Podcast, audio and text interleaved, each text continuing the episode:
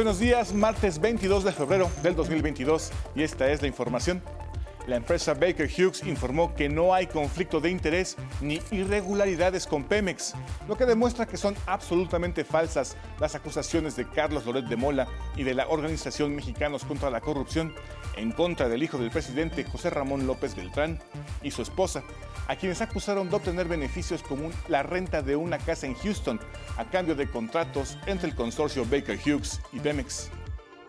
En asuntos del mundo, el presidente ruso Vladimir Putin reconoció la independencia de Donetsk y Lugansk, dos repúblicas que hasta ahora forman parte del territorio de Ucrania.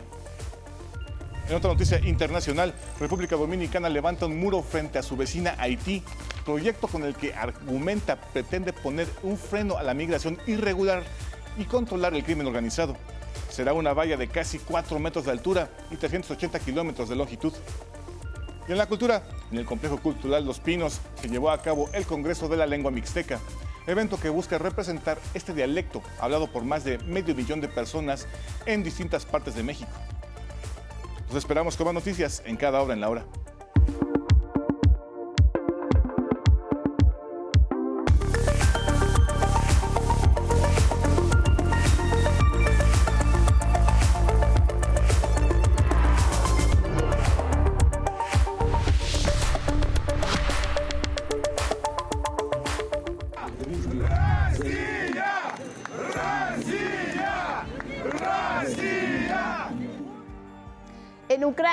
Historia cambia minuto a minuto. Este es el momento en que los residentes de Donetsk y Lugansk, localidades ubicadas al este de Ucrania, celebran su adhesión a Rusia y que esta nación los haya reconocido. Ahora son independientes. Los habitantes de ambas ciudades corean una y otra vez el nombre de Rusia. Y sí, las banderas ondean, se observan fuegos artificiales, estallan en el cielo de estos dos territorios y hay fiesta. Así celebran el decreto que firmó Vladimir Putin, el presidente ruso que ahora los reconoció. La gente también realiza recorridos en sus autos. La fiesta está en las calles. Grupos de personas se reúnen en parques y plazas para festejar esta decisión. Esperaron ocho años y ahora en Donetsk y Lugansk celebran así una nueva etapa, una vida independiente.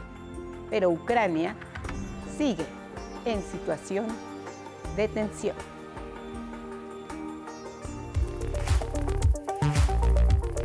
Y con estas imágenes que son noticias les damos la bienvenida, buenos días a quienes nos ven y nos escuchan a través de la señal del 11 y sus distintas plataformas, como siempre aquí, lo más relevante a través de nuestra pantalla. ¿Cómo estás, Lía Vadillo, junto con Carla Barrera, alternan en la interpretación en lengua de señas mexicana? Y ya lo saben, los acompañamos siempre a donde ustedes vayan en nuestras redes sociales, en Facebook, en Twitter, en Instagram y en la página de 11 Noticias. Feliz martes, Elvira Angélica Rivera. Guadalupe, muy buenos días. Martes 22 de febrero y les recordamos que nos pueden seguir a través de Radio IPN en el 95.7 de FM. Muy buenos días a todos los que nos escuchan y nos ven a través de Jalisco TV del Sistema Jalisciense de Radio y Televisión. También nos pueden seguir a través de Radio Universidad Veracruzana en el 90.5 de FM y lo invitamos a que nos comparta su opinión y comentarios con el hashtag 11 Noticias. Vámonos directo con los detalles, una noticia que echa por tierra toda la campaña que se desató en las últimas semanas contra el gobierno federal. El presidente, así como su hijo y su nuera, quienes se pretendió involucrar en actos de corrupción con un montaje en el que se dijo que había tráfico de influencias y conflicto de interés. Todo ello hoy ha quedado más que demostrado. Es una absoluta mentira. La empresa estadounidense Baker Hughes informó que tras una auditoría minuciosa encontró que no existe ningún conflicto de interés ni irregularidades con los contratos que tiene la firma con Pemex. Bob Pérez, vicepresidente de Baker Hughes, señaló que la investigación interna se realizó después de la publicación en la que se señala al hijo del presidente López Obrador, José Ramón López Beltrán, y a su esposa, Caroline Adams, por la renta de una casa en Houston, cuyo propietario es un ex ejecutivo de la empresa, Kate. Revisamos los contratos que han salido en los medios que hemos tenido con Pemex y les puedo decir que no encontramos ningún conflicto de interés nada irregular ah, y totalmente de acuerdo con las leyes mexicanas y las prácticas de Pemex. lo que hemos encontrado en nuestra revisión interna y lo que encontró el grupo McConnell es ninguna conexión entre Baker Hughes y la renta de la casa y ninguna conexión entre el señor Keith, Keith Schilling y el mercado mexicano o Pemex o que él tuviese conocimiento de que la señora Carolyn Adams tenía una relación con familiares eh, de, las autoridades mexicanas. En conferencia, Bob Pérez señaló que se contrató un despacho de inteligencia corporativa, R. McConnell Group, especializado en investigaciones a ejecutivos y profesionales en cumplimiento de la ley. Los resultados de los estudios forenses que realizaron determinaron que el ex ejecutivo nunca tuvo injerencia en las operaciones que Baker Hughes realizó en nuestro país. Durante su tiempo en Baker Hughes, él trabajó bajo nuestro, grupo de Norteamérica y, dentro de Baker Hughes, México no está bajo el grupo de Norteamérica. México está bajo nuestro grupo de Latinoamérica. Quiero también aclarar, que Baker Hughes no es dueña de la casa. Baker Hughes no tenía ningún control eh, o injerencia sobre la administración de la casa. No teníamos influencia sobre cuál, eh, qué decisiones el señor Schilling tomó en rentar la casa y no sabíamos de su trámite de, eh, de rentar la casa. Tenemos más de 50 mil empleados y no es nuestra vocación ni nuestro derecho de investigar lo que hacen los empleados en su vida privada. El director general de Pemex, Octavio Romero Oropesa, informó que por instrucciones del presidente López Obrador se pondrá esta información a disposición de la Fiscalía General de la República y por instrucciones del presidente de la República, el licenciado Andrés Manuel López Obrador, voy a ponerlo inmediatamente a disposición de la Fiscalía General de la República para los efectos legales correspondientes. Al término de la conferencia, Baker Hughes emitió un comunicado en el que reiteró que no existe un conflicto de interés en relación con la información al arrendamiento de la propiedad privada. La residencia en cuestión, señaló, nunca ha sido propiedad ni ha sido gestionada directa o indirectamente por la empresa. La casa pertenecía, dice, a Kate Schilling, quien se incorporó a nuestra empresa en 2016 y dejó la compañía el 31 de diciembre de 2019. El señor Schilling nunca, trabajó en ningún área relacionada con México ni con o para clientes mexicanos. Kate Schilling fue líder de Baker Hughes en Canadá en el año 2019. Anteriormente fue director comercial y de ventas en la empresa para la región de Norteamérica, la cual de manera interna atiende exclusivamente a Estados Unidos y Canadá. Estos son los detalles de la empresa que además reiteró que en cuanto a los contratos que Pemex ha otorgado a Baker Hughes, todos han sido licitados y adjudicados en pleno cumplimiento de las leyes establecidas. Y precisamente sobre este tema le presentamos los detalles de la investigación que se llevó a cabo. Se trata de investigaciones exhaustivas de características forenses. ¿Y qué fue lo que encontraron? Aquí los detalles. El despacho que contrató Baker Hughes para realizar la auditoría interna con la que se determinó que no existe conflicto de interés entre la compañía Pemex y el hijo del presidente José Ramón López Beltrán, tiene de acuerdo con información proporcionada por el despacho más de medio siglo de experiencia en investigación en ejecutivos, entre los que se encuentra un ex fiscal federal y un antiguo agente de gobierno.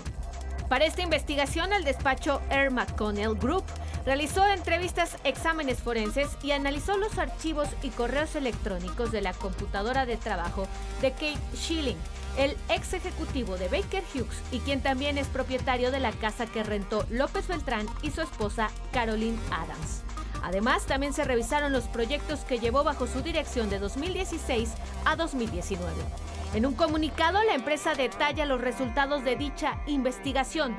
El señor Schilling no tuvo responsabilidad alguna ni estuvo involucrado en ningún trabajo de Baker Hughes Company en México, incluyendo los negocios con petróleos mexicanos. Baker Hughes no tuvo relación ni conocimiento del arrendamiento del señor Schilling. El señor Schilling arrendó su residencia en Conroe, Texas, después de que fue transferido temporalmente a Canadá. Es común que los empleados que trabajan en proyectos temporales arrenden su residencia principal, en especial en Houston, una ciudad con 200.000 empleados que trabajan en la industria energética. Como parte de la investigación, el despacho no identificó implicación o relación alguna con José Ramón López Beltrán. La investigación del despacho indica que en junio de 2019, Caroline Adams arrendó dicha residencia. En ese momento, la señorita Adams no mencionó a José Ramón López Beltrán como ocupante de la residencia. Agentes inmobiliarios autorizados por el estado de Texas representaron a la señorita Adams y al señor Schilling. El despacho no identificó algún comportamiento o conducta inapropiada por parte de Baker Hughes Company en relación con la operación de arrendamiento. La investigación del despacho indica que la tasa de arrendamiento de 5.600 dólares para la residencia del señor Schilling es consistente con propiedades similares listadas para arrendamiento en esa área y que los dos agentes inmobiliarios negociaron a precio de mercado. En o alrededor de julio de 2019, la propiedad se ofreció para arrendamiento en bases de datos públicas disponibles para cualquiera con acceso a Internet. Sin embargo, en el estado de Texas no existe obligación legal para registrar los contratos de arrendamiento en Multiple Listening Services, Houston Associations of Realtors o servicios de listas similares. El señor Schilling realizó la operación de arrendamiento de manera independiente, sin la participación o conocimiento de Baker Hughes Company. 11 Noticias. Y en torno a los ataques contra su hijo José Ramón, el presidente dijo que si hay denuncias que se presenten y que se investigue. La Fiscalía General de la República sostuvo que es responsable de considerar si inicia una investigación al respecto. En el caso que se abriera la carpeta de investigación, no hay ningún problema. Todos debemos comparecer ante la autoridad. Y el que nada debe, nada teme aseguró que ha quedado demostrado con documentos que no hay delito que perseguir, que se trata de una campaña de desprestigio en el intento fallido por debilitar a su gobierno. Ha quedado de manifiesto que es una campaña de desprestigio con la máxima de lampa del periodismo, la calumnia cuando no mancha tizna. Entonces, arman todo eso para debilitar la autoridad del gobierno y en especial mi autoridad, porque si seguimos contando con respaldo ciudadano, no van a poder regresar y mantener sus privilegios de antes. No van a poder regresar por sus fueros. Eso es todo. Y vamos con otros asuntos también importantes porque en lo que es considerado un abierto desafío a la comunidad internacional, el presidente de Rusia, Vladimir Putin, reconoció la independencia de dos regiones que por años han buscado separarse de Ucrania y ordenó el despliegue de tropas rusas en esa zona. Estados Unidos y sus países aliados calificaron este reconocimiento como una violación a los acuerdos de paz, de Minsk de 2015 y estimaron que aumenta la posibilidad de una invasión total rusa a Ucrania. Apenas hace unos momentos, el canciller alemán Olaf Scholz anunció que suspendió la autorización del gasoducto Nord Stream 2 que une Rusia y Alemania, esto como parte de las sanciones inmediatas al Kremlin. Considero necesario tomar la decisión, tanto tiempo esperada, de reconocer de inmediato la independencia y la soberanía de la República Popular de Donetsk y la República Popular de Lugansk. Pido al Parlamento ruso que apoye esta decisión. Esto es claramente una violación del derecho internacional. Ciertamente es una indicación, una indicación más de que las cosas se están moviendo en la dirección equivocada en Ucrania. Putin firmó acuerdos de amistad y ayuda mutua con los líderes de ambas repúblicas e instruyó a sus Fuerzas Armadas para que ingresen a la región de Donbass para garantizar el mantenimiento de la paz. Exigió de esta manera a Ucrania detener sus operaciones militares de inmediato. En tanto, el presidente ucraniano Volodymyr Zelensky afirmó que el anuncio de Putin viola la soberanía de su país y dijo que aún considera a esas repúblicas como parte del territorio ucraniano.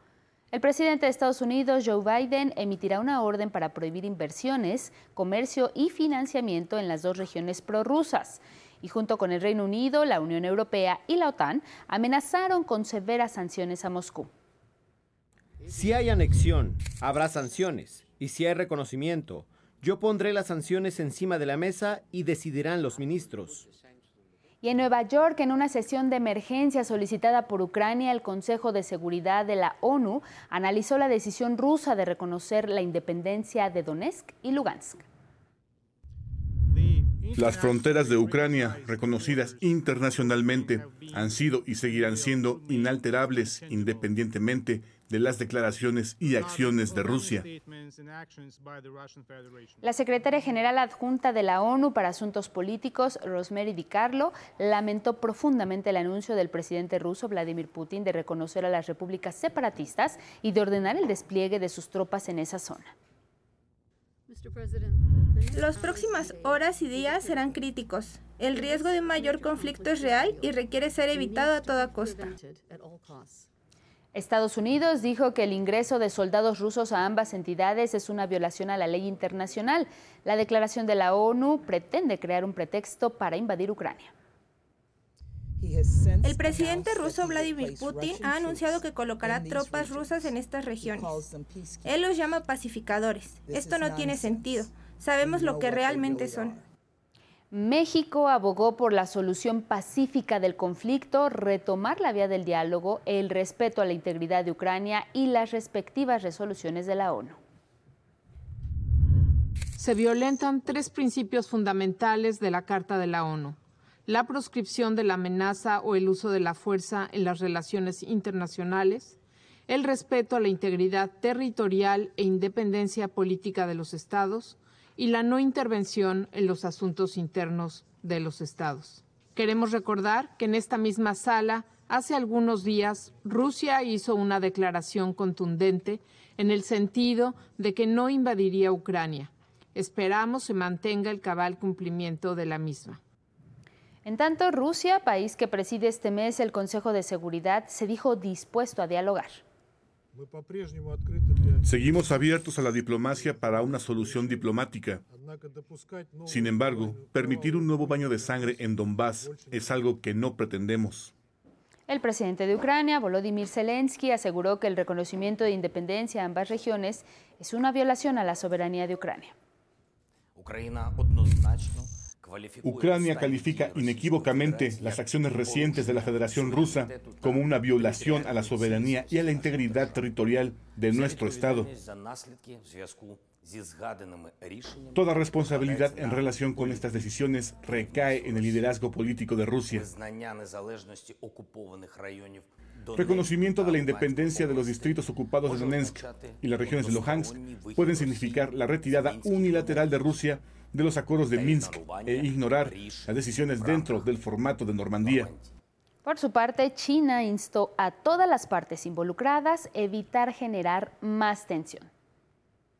Y mire, el reconocimiento político como repúblicas independientes que ha hecho el Kremlin a las regiones separatistas de Ucrania lleva el conflicto a una etapa distinta y recuerda sucesos similares como la anexión de territorios checos y austriacos por parte de Alemania antes de la Segunda Guerra Mundial. Mi compañero Federico Campbell nos cuenta cuáles son las características de esta región cuya disputa puede ser el preámbulo de la paz o de la guerra. ¿Cuál es la importancia de Donbass en el conflicto entre Rusia y Ucrania? En el tema geopolítico, la zona es una puerta para que Moscú ingrese a esa exrepública soviética y permite frenar la expansión de la OTAN hacia Europa del Este. Con el inminente ingreso de tropas rusas a las repúblicas separatistas de Donetsk y Lugansk, se vive una situación similar a la operación que en 2008 realizó Moscú en Georgia, otra exrepública soviética. Tratando de decir, bueno, pues no es una invasión, sino es una, es una operación de paz, entre comillas, ¿no? Y esto descoloca de manera importante el, el, tablero de, de, lo que se venía hablando entre Occidente, entre Rusia, estas, eh, estos diálogos tratando de eh, conservar el tema diplomático. Según el internacionalista de la UNAM, Luis Antonio Guacuja, fue la forma de reaccionar de Rusia ante la insistencia de la OTAN en expandirse. Sí pasa influencia de Rusia en, esta, en esta región y con la desestabilización de, de, Ucrania, lo cual le complica el panorama eh, frente a, un posible ingreso a la OTAN.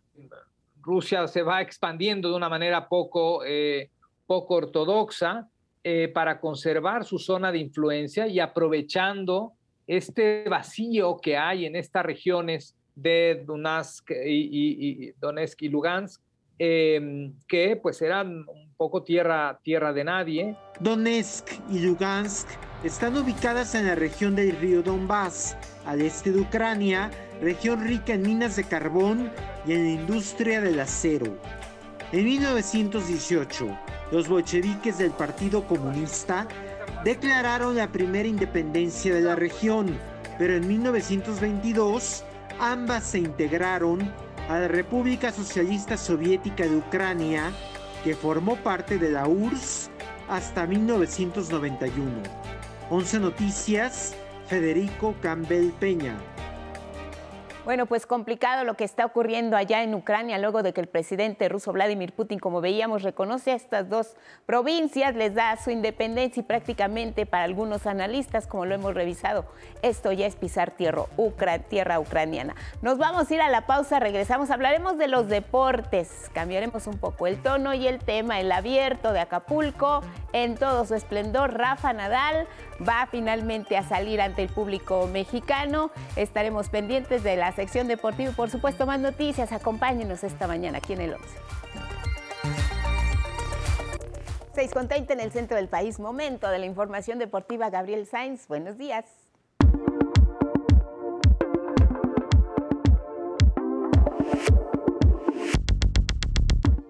¿Qué tal? Muy buenos días, Guadalupe. Pues sí, iniciamos con los deportes y vámonos con el fútbol mexicano.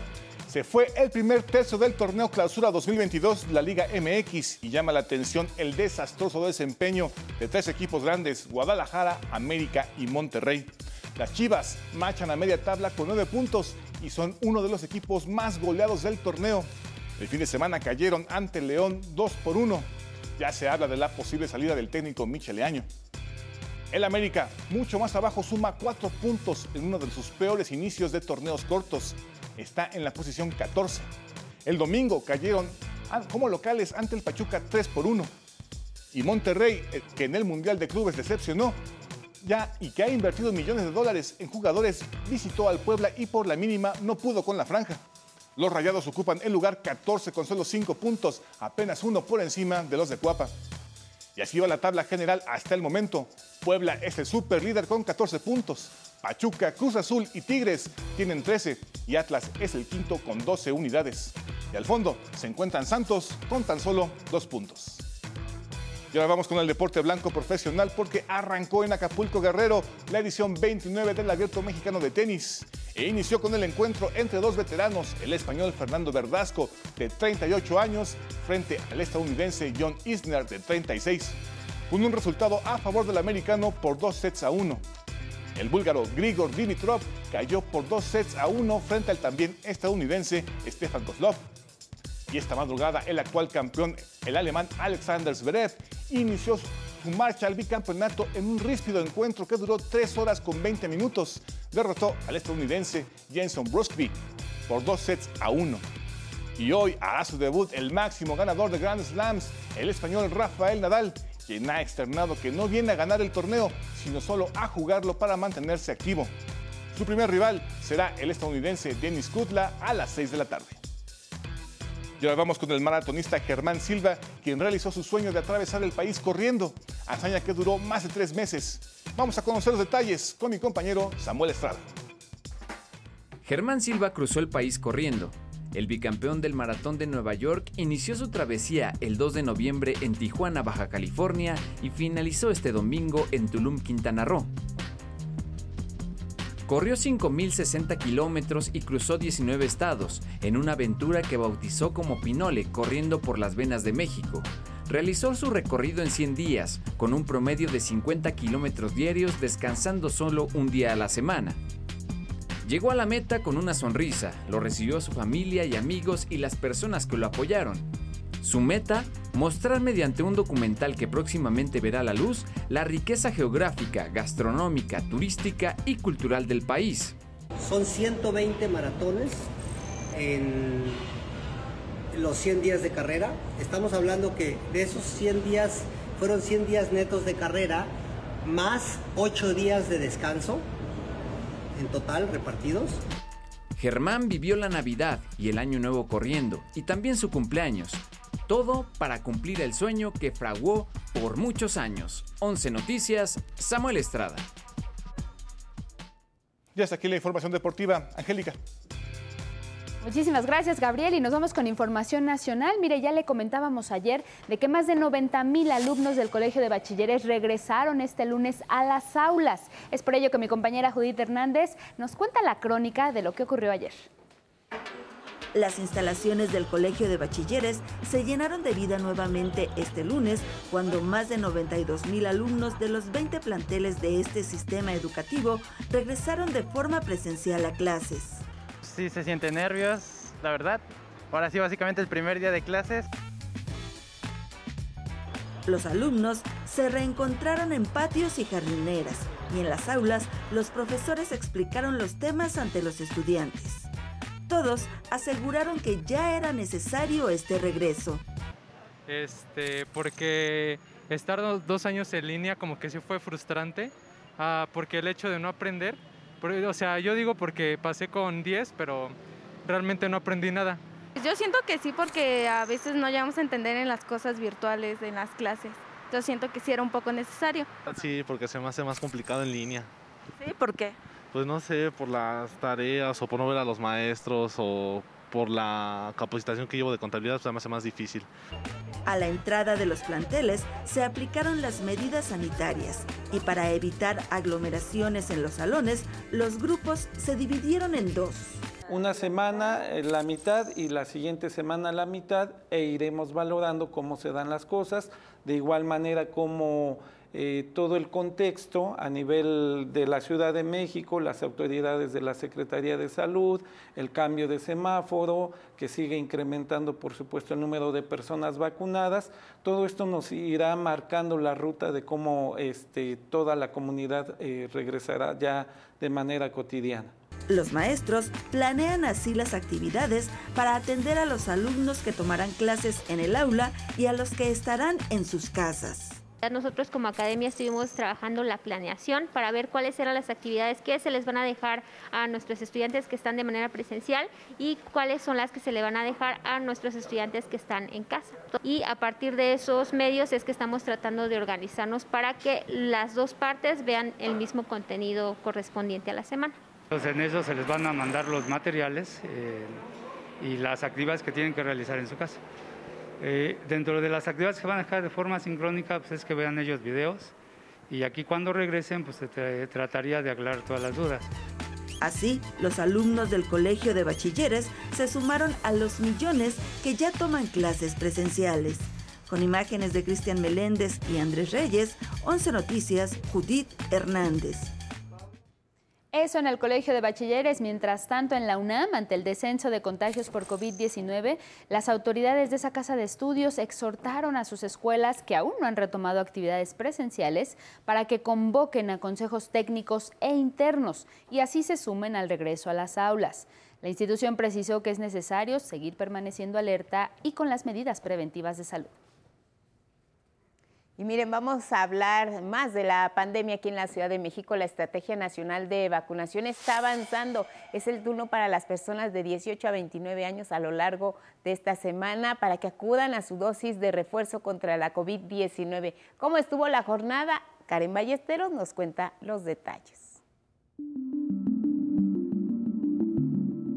Desde muy temprano, los llamados Centennials acudieron a la sala de armas de Ciudad Deportiva en Iztacalco para recibir su tercera dosis contra el coronavirus. Dylan fue uno de ellos y tras recordar la muerte de dos familiares por COVID, el joven de 26 años resaltó la importancia de vacunarse. Es muy importante tener una este, conciencia hacia nosotros mismos y hacia nuestra familia, porque esa situación sí es muy real. Eh, mucha, mucha gente ha fallecido. América acudió en compañía de su hermano. Ellos sintieron en carne propia lo que es padecer la enfermedad sin ningún tipo de prevención o tratamiento. Llegué a conocer que se enfermaron, decían que no se sentían tan mal, que nada era como una gripita y así. Y cuando nosotros nos enfermamos, pues sí fue algo, un malestar muy, muy feo. Entonces yo siento que sí ayudó un poco en esa parte la vacuna. En esta sede se aplica Sputnik a los centennials de cinco alcaldías. Estamos recibiendo, eh, eh, de acuerdo a la programación, Iztacalco, Venustiano Carranza, Cuauhtémoc, Benito Juárez e Iztapalapa, pero si llegara a venir alguien de cualquier otra alcaldía, porque cercanía, también los vamos a recibir. En las 10 sedes de la Ciudad de México se estima inmunizar a más de 1.300.000 personas. Los jóvenes que quieran vacunarse solo tienen que llevar el comprobante de que recibieron las primeras dos dosis, identificación oficial y el formato prellenado que puede descargar de la página mivacuna.salud.gov.mx. Para consultar los centros de vacunación disponibles y horarios de atención, puede hacerlo en vacunación.cdmx.gov.mx. Con imágenes de Luis Virgilio y Alan Chincoya, 11 Noticias, Karen Ballesteros. Vamos a cambiar de tema y nos vamos a Hidalgo porque ahí las personas que están encarceladas pero aún no han recibido sentencia podrán votar en la próxima elección para elegir gobernador o gobernadora. Y es que miren, es una forma de refrendar la presunción de inocencia. Vamos a ver por qué. Hidalgo marcará un hecho histórico. Será la primera entidad en permitir que personas encarceladas sin sentencia en penales estatales puedan votar en la elección de gobernador o gobernadora. Se trata del modelo de votos de personas en prisión preventiva que desarrolló el Instituto Nacional Electoral el año pasado en cinco centros penitenciarios federales. Sonora, Michoacán, Chiapas, Morelos y Guanajuato. Valentina Loret Sandoval, coordinadora de políticas públicas de la organización civil, Centro de Estudios y Acción por la Justicia Social, refirió que la primera prueba piloto de votos de este grupo poblacional refrenda la presunción de inocencia. Esto es un, un, evento sin precedentes en nuestro país que lo que implica, o bueno, lo, que implicó fue la restitución de los derechos políticos de las personas eh, cuya eh, culpabilidad no ha sido acreditada, por lo tanto su presunción de inocencia sigue firme. Este proceso se realiza por orden de la Sala Superior del Tribunal Electoral del Poder Judicial y su objetivo es que se prepare el país para la votación del 2024, en la que deberán ser considerados todos los centros penitenciarios. Los diputados de Hidalgo fueron los primeros en modificar el código electoral, y en el caso de Hidalgo es un hecho histórico porque las condiciones de los centros eh, penitenciarios locales son muy distintas a los federales. Hay cuestiones de sobrepoblación, inclusive hay espacios donde hay eh, aspectos como autogobierno. El 5 de junio de este año será la votación para los hidalguenses. Sin embargo, en los centros de reinserción social se deberán emitir los sufragios entre el 16 y 18 de mayo. De los 15 penales que hay en Hidalgo, solo participarán cuatro, y poco más de mil personas en esta condición podrán votar.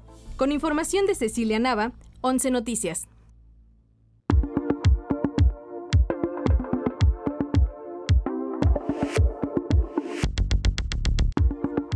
Buenos días, esta es la información de ciencia y tecnología para hoy. Una de las grandes revoluciones tecnológicas que se está gestando es el desarrollo de nuevas sustancias, en especial medicamentos, mediante el diseño por inteligencia artificial, como en el caso del sistema AlphaFold que aquí le dimos a conocer.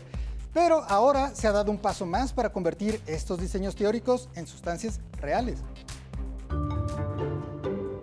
La química es una disciplina que tal vez no apreciamos lo suficiente, quienes se dedican a ella suelen llamarla la ciencia central porque en su ámbito coinciden la física, la biología, los materiales, la fisiología y la medicina.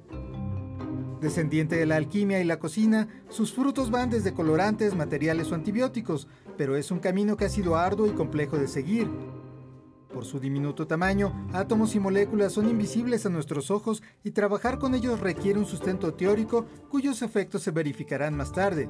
Por eso, con frecuencia nuestras necesidades de medicamentos requieren una velocidad que la ciencia no puede mantener.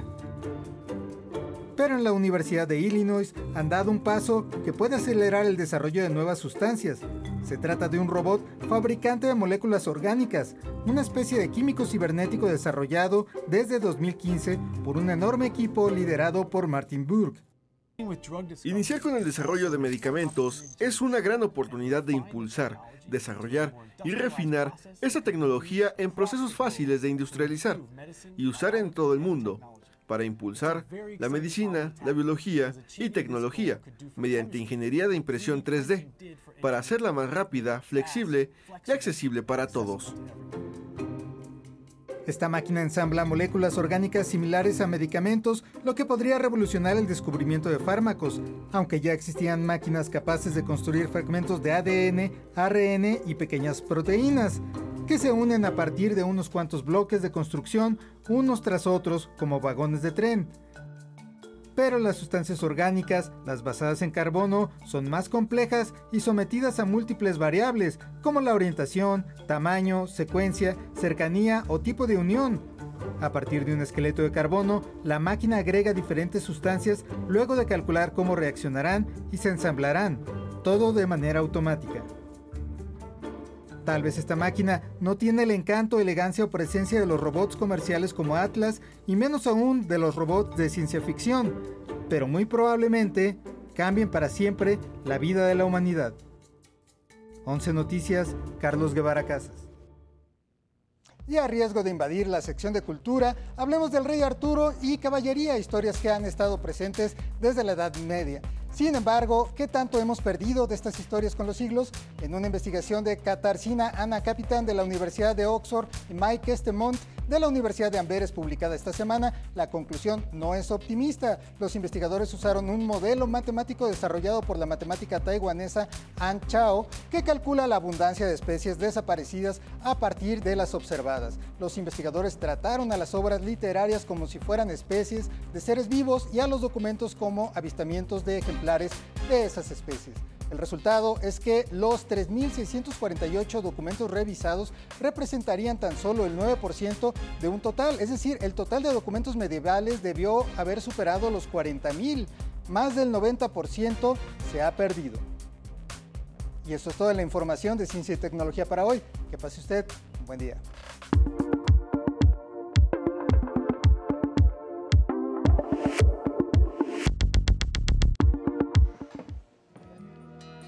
Muy buenos días, vamos a la información cultural. Hoy concluirá el Congreso de la Lengua Mixteca. Entre sus actividades se llevó a cabo la entrega de un documento de suma importancia para la preservación de esta lengua, hablado por más de medio millón de personas en regiones de Guerrero, Oaxaca y Puebla. Mauricio Romo tiene la historia.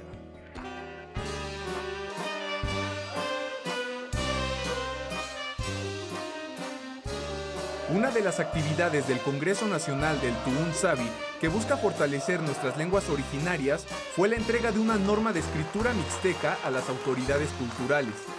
Desde hace 40 años, la comunidad New Sabi, que integra los pueblos mixtecos de Guerrero, Oaxaca y Puebla, dio inicio a un texto sobre las estructuras gramaticales de su lengua. Y hoy hemos, vemos realidad nuestro trabajo, de nuestra gente, de nuestros antepasados que de una u otra forma han sido parte fundamental para que nuestra lengua no nomás se hable, se escriba, se cante, se lea y se baile. De acuerdo con el último censo del INEGI, el mixteco tiene 81 variantes y más de 500 mil hablantes. Hay muchas palabras de las lenguas indígenas, en este caso Tumusabi, que no tienen una traducción al castellano se reduce, digamos, el contenido filosófico de la lengua. Pertenece a la familia lingüística otomangue, con características complejas. Eh, es una lengua tonal, como todas las de ese grupo, es decir, las palabras se distingue el significado por la altura de la voz con la que se pronuncian. Este congreso, que aporta al diseño de las lenguas indígenas y al Día Internacional de la Lengua Materna, concluye el 22 de febrero en Los Pinos. 11 Noticias, Mauricio Romo. También como parte del Día Internacional de la Lengua Materna se sumó a la celebración el primer encuentro de mujeres poetas indígenas. Saraí Campech tiene la historia. Con baja señal y problemas de conexión, Un grupo de poetas oaxaqueñas, convocado por Yasnaya Elena y Casa de las Humanidades de la UNAM, entablaron una charla vía YouTube como parte del Día Internacional de la Lengua Materna.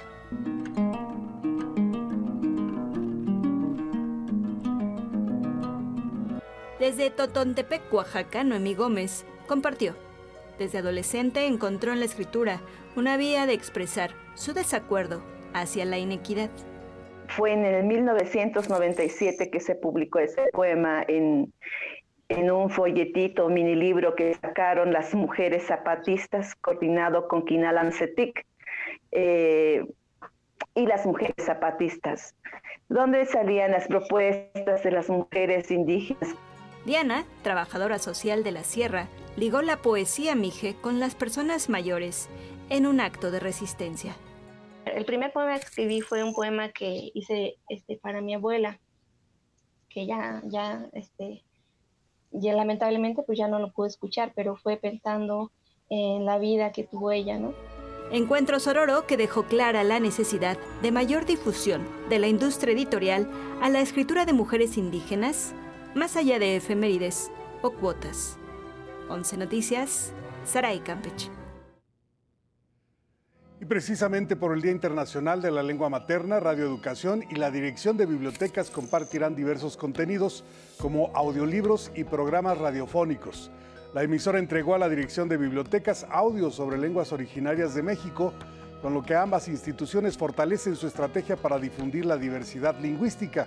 La meta es proporcionar estos contenidos a bibliotecarias, bibliotecarios, estudiantes y personal docente y contribuir al ejercicio de los derechos culturales. La programación la puede consultar en sus redes. Vámonos al libro del día, es una exploración de la Facultad de Lenguaje del doctor Luis Fernando Lara, editado por el Colegio Nacional y el Colegio de México. Este libro se presenta hoy en sesión presencial y también transmitido a distancia a propósito de lo que es esta capacidad del lenguaje que es la que nos hace humanos. Tenemos que investigar, pero en una verdadera interdisciplina. Lo que sabemos eh, los lingüistas aislados, eh, lo que saben los psicólogos aislados, lo que saben los neurólogos aislados, etcétera, pues no contribuye a una comprensión general de la facultad del lenguaje. De modo que yo me propuse fue hablando como lingüista, invitar a las otras ciencias a que construyamos un lenguaje conmensurable entre todos nosotros. Con esto, entonces ya puedo pasar a observar todo lo que nos ha venido eh, enseñando la neurología y de acuerdo con eso podemos entender un poco cómo reside el lenguaje en, en nuestras cabezas. Y luego especulo a propósito de cuándo habrá podido eh, empezar a aparecer nuestra facultad que vendrá desde los neandertales. Así que de eso se trata el libro. Bueno, pues este libro en el Colegio Nacional o a distancia en sus plataformas de internet. Y leo con el 11 hoy avanzaremos 225 páginas de la novela La hija del fotógrafo de Claudia Duclau, editado por Harper Collins. El tuit de hoy es de Laura Mendoza y dice, corrimos escaleras abajo y al salir a la calle vimos que la ciudad ya no existía. Bueno, gracias por esta aportación. Seguimos leyendo. Y hoy se cumplen 96 años del nacimiento del historiador y poeta Miguel León Portilla. En su honor, uno de sus poemas que en alguna parte dice, cuando muere una lengua y todo lo que hay en el mundo, mares y ríos, animales y plantas, ni se piensan ni pronuncian con atisbos y sonidos que ya, que, que no existen ya. Bueno, quien lo solicite lo comparto completo por Twitter, arroba Miguel D, solo la D, L.A. Cruz. Hasta aquí Cultura. Buenos días.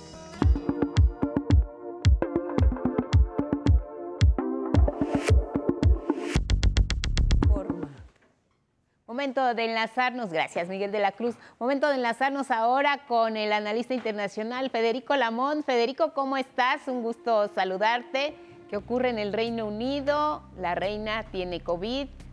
¿Qué hay en torno a todo este tema? ¿Cómo estás? Un gusto saludarte. El colega Guadalupe, buenos días. Buenos días. Y la responsabilidad en la logística del Palacio de Windsor, donde hace dos años permaneció recluida Su Majestad la Reina Isabel II, y quién fue que la, quien la pudo contagiar es el dilema. Esta interrogante surge a partir de lo que dos medios locales incriminan al príncipe heredero Carlos, quien fue el último que la vio al comenzar el mes de febrero. Pero esa es una posibilidad de los múltiples contagios que al interior de esa sede ocurrieron este año y también en el crítico 2020. De la reina Isabel Guadalupe se pueden decir muchas cosas. Lo más importante es que ella encabeza de manera eh, pública a la Mancomunidad de Naciones, de la cual forman parte 56 y representa más o menos 2.200 millones de personas como un organismo no vinculatorio, pero sí de buena voluntad. Y al interior de esta mancomunidad de naciones, la reina Isabel pidió en el 2019, cuando pronunció el discurso de la reina, el más importante de los 70 años de su gestión, un mensaje tal vez avisorando lo que venía en el colapso del sector salud, al que propuso inyectarle más o menos Guadalupe 37 mil millones de libras esterlinas y respaldar al recién llegado inquilino de Downing Street 10, Boris Johnson, con su apoyo político. Y ahí Guadalupe se concentra la importancia de su encargo, que más adelante te explico, simplemente es de buena voluntad, dado que las monarquías en el viejo continente vienen francamente en un proceso de desaparición, Guadalupe. Cuando vi tu tema, Federico, me preguntaba quizá lo que mucha gente, ¿qué pasará el día que la reina falte? Habrá un antes y un después. La sucesión habla de más de 18 personas en la lista para poder ocupar el cargo. Ella ha dicho que será su hijo y Camila Parker, la reina consorte. En fin, es eh, todo un dilema y algo muy interesante lo que está ocurriendo ahora en Reino Unido.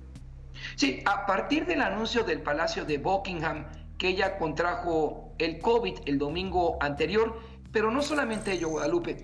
En eh, diciembre, en septiembre del 2021 se debió ella reconocer ante la opinión pública ya un deterioro en su salud y particularmente su guardia. A ellos les dijo, ¿qué no me ven?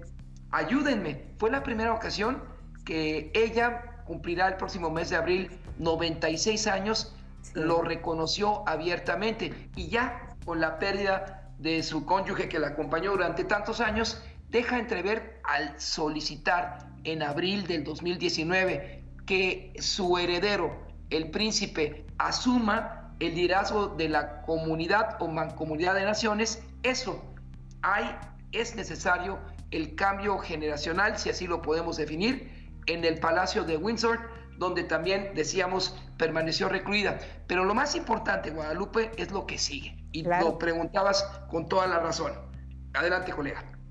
Claro, es lo que, eh, lo que decía. Eh, y te escuchamos, Federico, solamente un comentario adicional. Ella ha visto a 12 primeros ministros formar gobierno, entre ellos dos mujeres, eh, Margaret Thatcher y Teresa May. Entonces es muy peculiar el trato que ha tenido también con los primeros ministros. Hablando en términos de salud, esta sana distancia, Federico. Sí, sana distancia que también encuentra un responsable Guadalupe en la logística de Windsor, porque ahí, insisto, no solamente el príncipe heredero, sino tres de sus eh, personajes más cercanos a ella, que fueron eh, ya diagnosticados con la COVID en los días anteriores, son la causa de esta situación. Bueno, pues ahí está, sigue siendo el misterio. ¿Quién contagió a la reina? Habrá que, habrá que revisar los anales de la historia porque esto siempre se descubre. Federico, te abrazo, gracias, hasta la próxima. Mejor día para el equipo y para tu persona. Gracias, una pausa.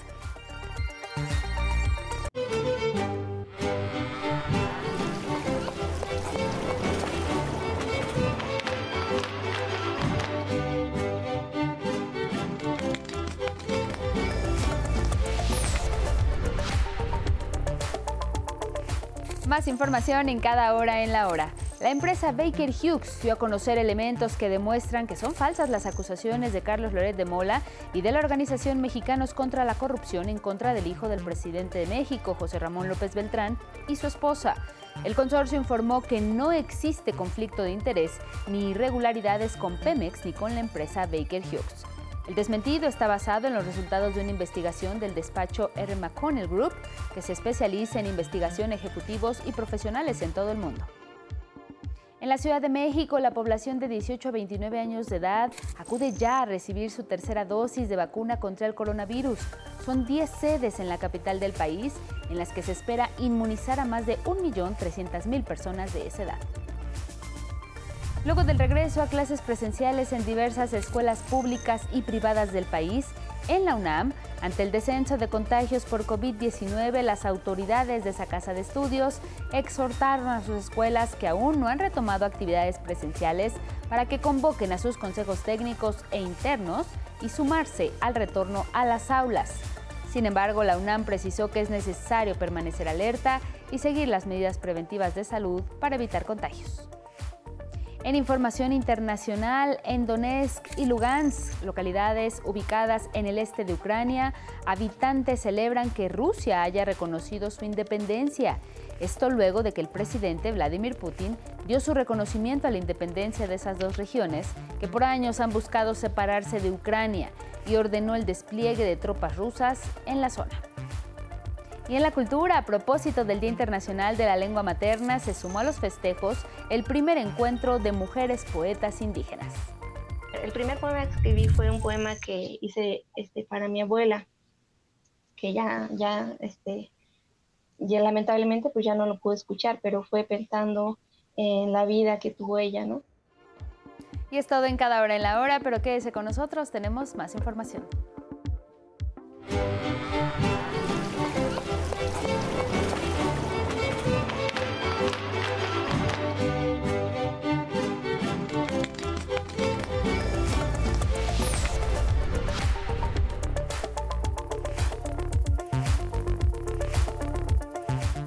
Buenos días, 6 con 3 en el Pacífico Mexicano. Gracias a quienes nos siguen a través de nuestra página 11noticias.digital. Ahí estamos transmitiendo en vivo también en Twitter. Gracias por seguir nuestra señal, informarse en el 11. Vamos a hablar de un tema que preocupa a todos, que es la inseguridad. De acuerdo con datos oficiales, el panorama ha cambiado porque han disminuido delitos como el feminicidio y el huachicol. Es Indiana Bel Cerda Salinas. De acuerdo con cifras oficiales, en los últimos tres años se ha registrado una sustancial disminución del 41% en los delitos del fuero federal. Un análisis de esos resultados señala que en diciembre del 2018 se cometían en México 9.062 delitos del fuero federal, mientras que en enero del 2022 la cifra se redujo a 5.313, es decir, 41.3% de delitos menos. Gracias a ello, este enero de 2022 es el primer mes del año más bajo en este tipo de delitos, al menos desde hace siete años. Asimismo, y siempre de acuerdo con datos oficiales, se reporta otra importante baja en los delitos contra la salud, 36.6% menos que hace tres años. Otros delitos que también han ido a la baja son los siguientes. Los delitos fiscales, 27.6% menos los financieros 10.6% y los relacionados con armas de fuego en 1.7%. Por lo que toca a los crímenes del fuero común, también se reporta una reducción significativa en el mismo lapso, analizado del 2018 al 2022. El homicidio doloso cayó 14.4% y en los 50 municipios prioritarios se reporta una baja de 3.1%.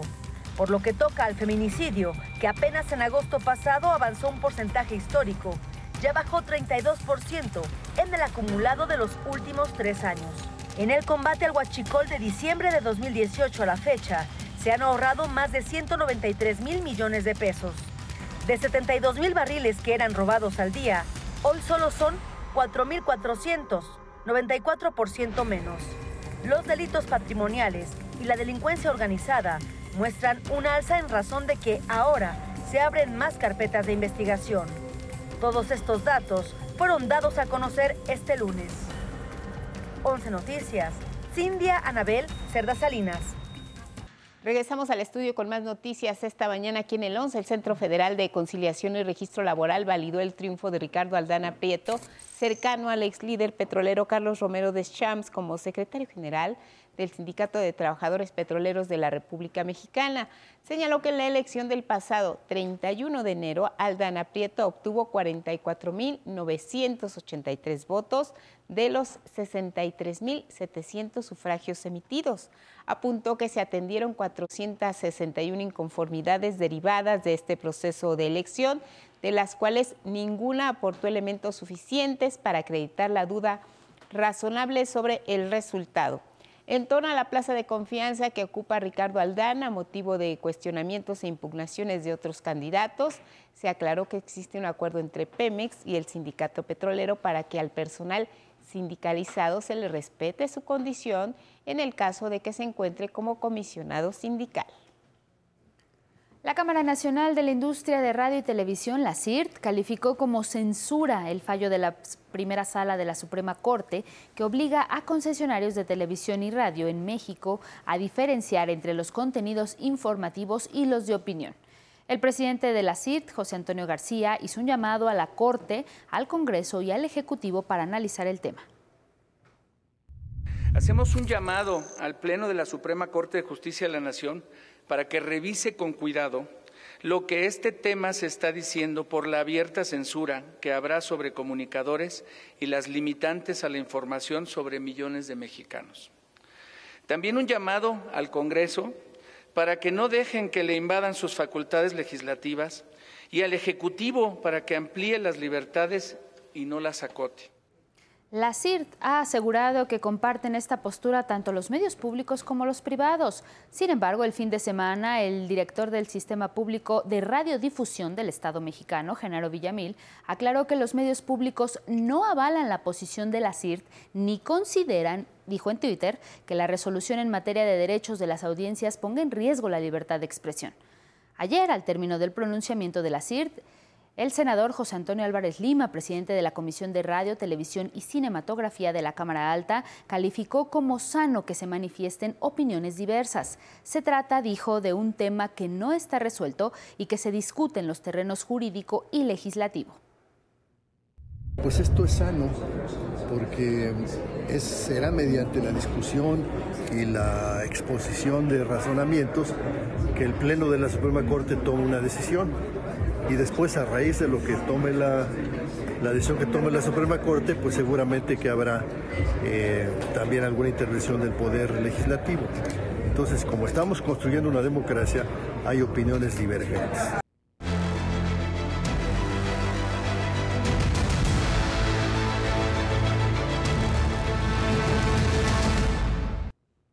Ahora revisemos lo que se analizó en el foro 22 del Parlamento Abierto sobre la reforma eléctrica que se lleva a cabo en San Lázaro. En esta ocasión el tema se refirió a los derechos humanos y el acceso a condiciones dignas de suministro eléctrico. Atlante Muñoz.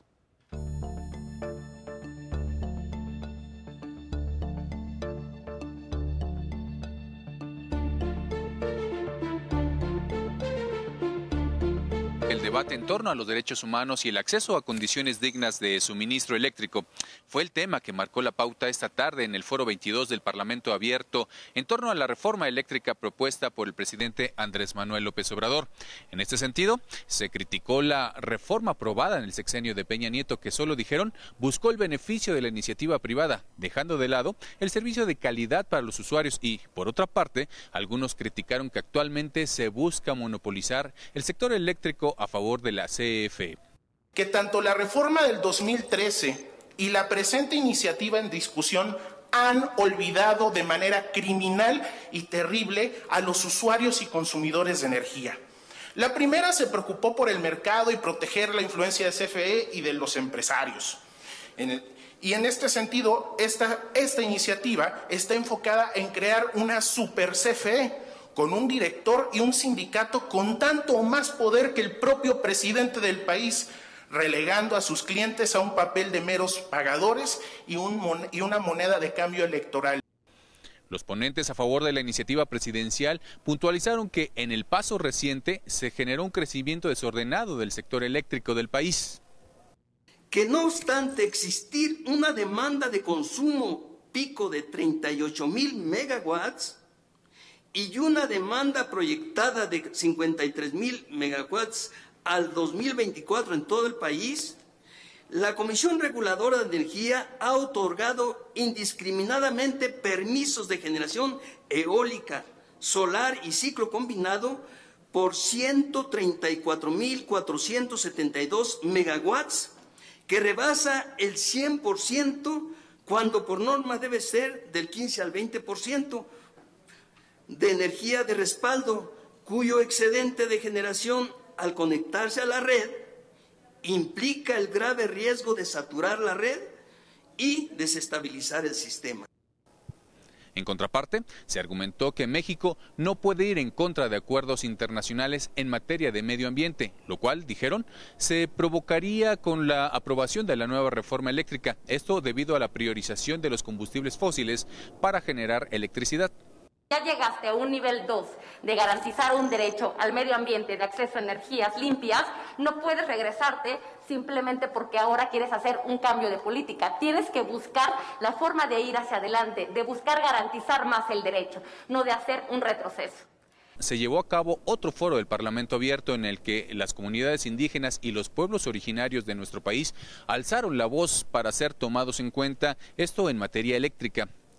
Representantes del istmo de Tehuantepec, donde hay extensos campos eólicos, denunciaron que empresas privadas como Acciona condicionaron a ejidatarios para que les concesionaran sus tierras a precios irrisorios, esto con el apoyo de autoridades federales de la pasada administración federal. Debido a la corrupción que imperaba en nuestro país en aquellos años, la citada empresa, en complicidad con la Procuraduría Agraria, se concentró en convencer a la mayoría de los campesinos. Nunca tuvimos asesoría legal por parte de alguna institución del gobierno.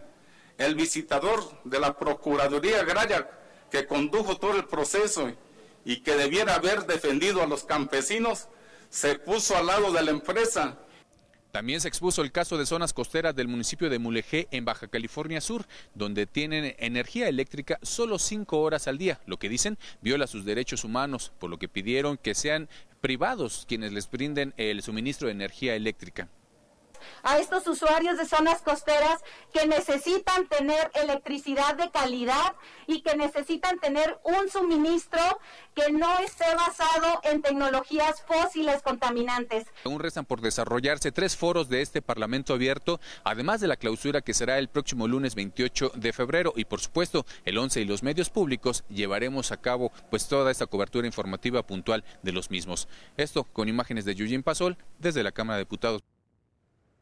A propósito del tema, el presidente de la Junta de Coordinación Política de la Cámara de Diputados, Rubén Moreira, lamentó que los grandes consorcios comerciales convocados a participar en los foros del Parlamento Abierto, donde se debate la propuesta de reforma eléctrica, no hayan confirmado su participación, la cual está programada para mañana miércoles. Yo espero que reflexionen, porque estarían perdiendo una gran oportunidad de explicarle a las y los mexicanos, no a los diputados nada más, ¿eh? a las y los mexicanos, su este, visión sobre esta reforma que se pretende hacer, sobre la del 2013 y sobre las anteriores. El diputado Moreira dijo que podrían acudir los representantes legales de empresas como Iberdrola, Intergen, Ener Green Power y Frontera México Generación, entre otros, a cambio, en cambio, el Consejo Coordinador Empresarial se apuntó para acudir el próximo 23 de febrero. Sin embargo, el presidente de la Jucopo señaló que sería importante escuchar a los grandes consorcios generadores de energía, además de que el Consejo Coordinador Empresarial ya fue escuchado en el Parlamento. Al CCE ya lo escuchamos, pero no es una decisión que me corresponda a mí, le corresponde a la Junta. Entonces, el día que tengamos esa reunión, pues aquí están los representantes de los partidos tomarán esa decisión. Y ahora es momento de compartirles el reporte del clima para las próximas horas. En el centro del país se esperan lluvias aisladas. Preste atención, especialmente aquí en la Ciudad de México y en el Estado de México, mientras que en Puebla el día será soleado. Una vaguada polar sobre el noroeste del país en combinación con el transporte de humedad generado por la corriente en chorro subtropical va a ocasionar chubascos en Baja California con probable caída de nieve en las zonas de La Rumorosa y San Pedro Mártir. No guarde el abrigo porque continuará ambiente frío en el norte, además de rachas de viento de hasta 90 kilómetros por hora y tolvaneras en Chihuahua y en Durango. En el occidente existen condiciones para cielo nublado con lluvias aisladas en Michoacán y sin lluvia para Nayarit y Jalisco. En el sureste del país se prevén lluvias aisladas en Campeche, Yucatán y Quintana Roo. Ambiente cálido por la mañana y muy caluroso por la tarde en esta región. En el sur se pronostican lluvias aisladas en Guerrero, Oaxaca y Chiapas. Por la tarde, ambiente caluroso, especialmente en zonas costeras. Gracias a quienes nos siguieron a través de Radio Instituto Politécnico Nacional, también a través de las redes sociales. Les recordamos que además de Twitter estamos en 11noticias.digital. Ahí puede seguir nuestra transmisión en vivo. Que tenga un excelente martes, Guadalupe. Muy buen día. Igual para ti, Elvira Angélica Rivera, y gracias en casa como siempre por su atención y compañía. Está la vacunación, recuerden, el refuerzo para 18 a 29 años de edad. Hay que aprovechar para ponerse esta dosis que es muy importante. Si bien los contagios están bajando, hay que mantenernos firmes, no bajar la guardia, seguir todas las medidas. Recuerden que están en clases presenciales muchos de los jóvenes que están acudiendo ya a las aulas, así que estamos en un momento muy importante donde las hay que seguirlas cuidando. Nos vamos, gracias por su atención. Sigan en el 11, viene Diálogos en Confianza. Excelente martes, buenos días.